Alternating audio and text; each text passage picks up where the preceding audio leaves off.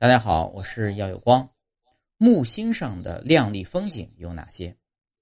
一九八九年十月十八日，美国发射了伽利略号木星探测器。说起木星，你可能知道木星上有哪些非常美丽的风景吗？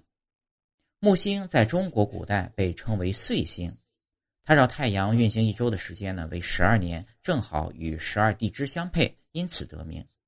这一特性使得木星成为天空中一只巨大的时钟，具有纪年和修订历法的重要意义。尽管距离遥远，但木星在望远镜中看上去要比其他行星大得多。在口径只有五厘米的小望远镜中，我们至少可以看到木星的两条赤道云带；口径更大、质量更好的望远镜则能揭示出更多的云带。这些云带呢，是天文爱好者喜爱的风景。木星云带中运动的最快的部分位于木星的赤道地区，其上方的云比木星的其他部分绕木星转动一周所需时间要短五分钟。覆盖木星的云系会不断变化，巨大的深色云带会从一处出现或者消失。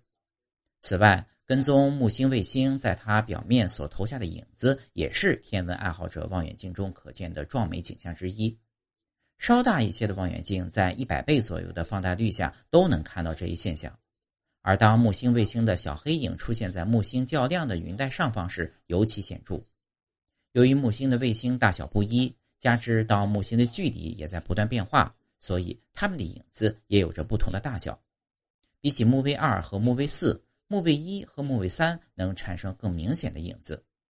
除了能在木星上投下影子之外，木星的卫星有时还会进入木星的影子，或者是消失在木星的背后。追踪这些事件也格外有趣。不过，和这些波澜不惊的现象比起来，监视木星被小天体撞击这样的剧烈事件，近年来已经成为资深天文爱好者热衷的活动，而且更有科学价值。近二十年来，木星已经成为多次撞击的靶子。一九九四年七月。丘梅克列为九号彗星瓦解出的二十一块碎片，先后撞上了木星。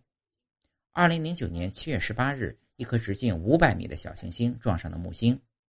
世界时二零一零年六月三日晚上二十时三十分，两位资深天文爱好者克里斯托弗郭和安东尼乌斯利观测到了在木星大气层中出现的火流星，这意味着木星再一次遭到了撞击。地点就在当时已经消失的木星南赤道云带处，不过要观测到这样的风景，需要很好的运气。